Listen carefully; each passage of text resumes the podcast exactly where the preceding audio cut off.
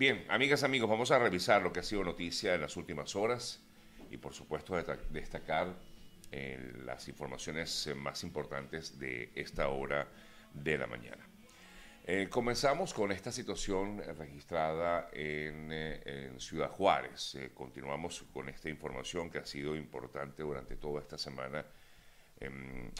Y lo más reciente que tenemos es que en el día de ayer nuevamente el gobierno mexicano daba a conocer detalles acerca del número de personas fallecidas. Em, en un principio se había dicho que 40, luego rectificaron, dijeron que habían sido 38, no obstante en el día de ayer lamentablemente otro de los, eh, mm, de, las, eh, de los migrantes que estaban en, esta, en este centro en Ciudad Juárez se falleció, por lo tanto el secretario de gobierno fue encargado de dar a conocer el número de personas fallecidas, 39. Se estima que de estas 39 personas que fallecieron, hay un grupo de 8 venezolanos. Eh, sin embargo, eh, quiero destacar que aunque han dado las eh, listas, han publicado el listado de personas que allí se encontraban en total, al final dijeron que habían sido 66 y no 68, como habían comentado en un principio. Eh, se informó de las personas que estarían eh, heridas. No obstante, hay algunas confusiones con respecto a este listado, porque eh, no hay información, digamos, bien abierta al respecto. Es decir, hay como que confusiones, insisto, en relación con el listado de las personas. Una de las eh, cosas importantes destacadas en el día de ayer con respecto a este tema es que Estados Unidos ofreció dar un permiso humanitario a los migrantes que resultaron heridos durante este incendio. A quienes se, encuentran heridos, Estados Unidos va a otorgarles un permiso humanitario para ser atendidos en, en suelo estadounidense. Las autoridades informaron estar preparadas para, autoridades estadounidenses, estar preparadas para usar un permiso humanitario a fin de permitir que individuos gravemente heridos reciban atención de cuidados intensivos en centros de salud de Estados Unidos. Ayer, por cierto, se corrió un, rumor nuevamente de que en teoría había sido abierto el paso por Ciudad Juárez, justamente por esa zona. Por ello, un gran número de migrantes se trasladaron hasta el lugar, hasta el paso digamos, hasta el eh, puesto fronterizo para lograr tener acceso a eh, Estados Unidos. Algunos, al parecer, eh, según informan algunos colegas que están en la zona, efectivamente tuvieron ese acceso, pero no todos lograron entrar a Estados Unidos. Una de las cosas que más, de las que más se quejan los migrantes es que el sistema del CBP One no ha funcionado como es debido y como bien comentaba ayer la doctora y Acona con nosotros. El eh, proceso migratorio continúa siendo lento.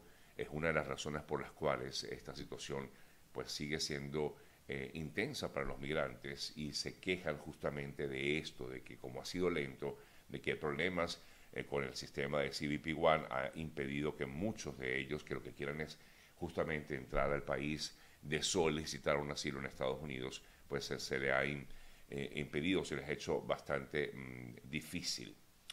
Eh, y de hecho, en el día de ayer vimos a un nutrido grupo de migrantes eh, que a raíz de lo ocurrido en Ciudad Juárez, pues se movilizaron, digamos, en masa para intentar entrar a Estados Unidos y por ello hubo muchos rumores de que podían entrar al país y entregarse así a las autoridades. De hecho, uno, por ejemplo, comentó uno de los mm, testimonios que dio una de las personas que allí se encontraba, dijo que efectivamente escuché que podíamos cruzar y por eso vamos hasta allá. Algunos, repito, lograron entrar, otros lamentablemente no lo pudieron hacer. Em, es importante destacar aquellos que están em, en esta situación, pues estar muy atentos y evitar rumores que puedan, en todo caso, perjudicar eh, sus vidas. Lo cierto es que la, gente está desesperada y quiere, a raíz de esta situación vivida en México, entrar a como de lugar lo más pronto posible a Estados Unidos.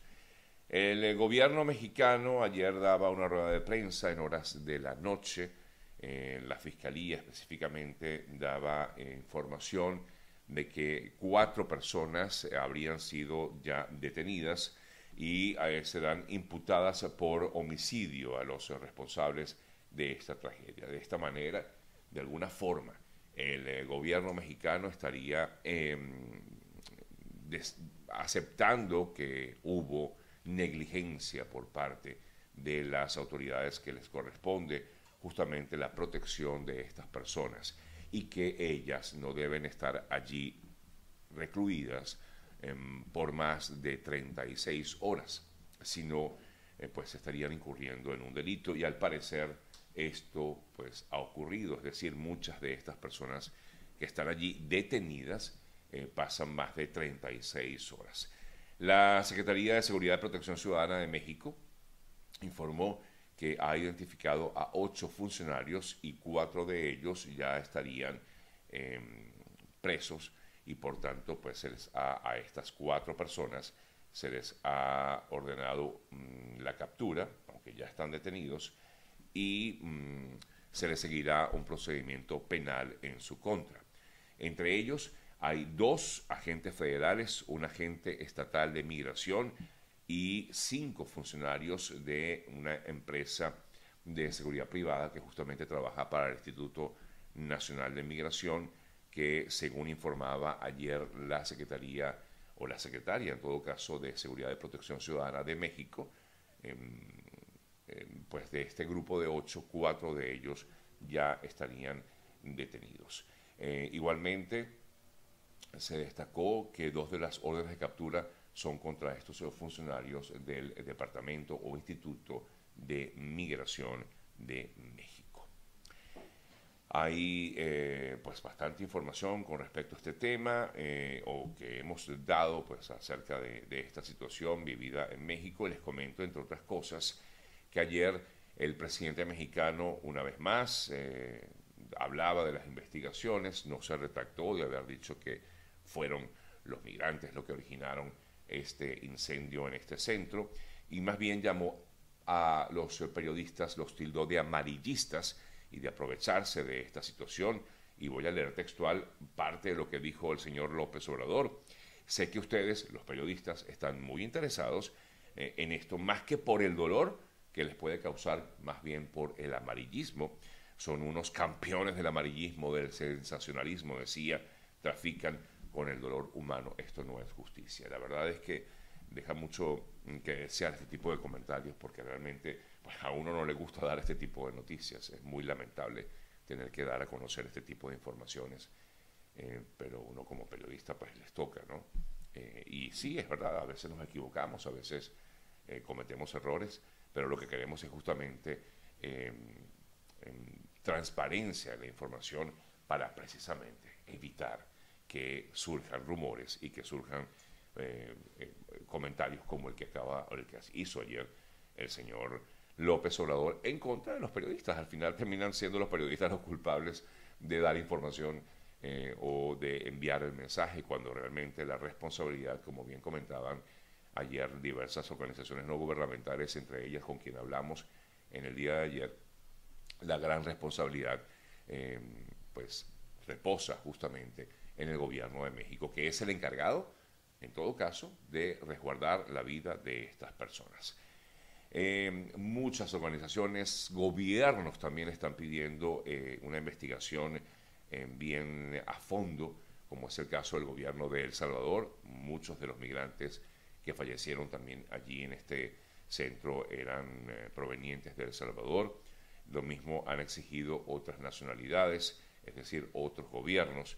Ayer la Conferencia Episcopal de Venezuela también eh, hablaba al respecto eh, y expresaba su dolor y consternación ante el fallecimiento. Hemos visto, de hecho, una serie de, disculpen, una serie de, de, reacciones de parte de diversos eh, personajes, bien sea políticos o, en este caso, por ejemplo, de la Iglesia Católica en, el, en este caso de Venezuela.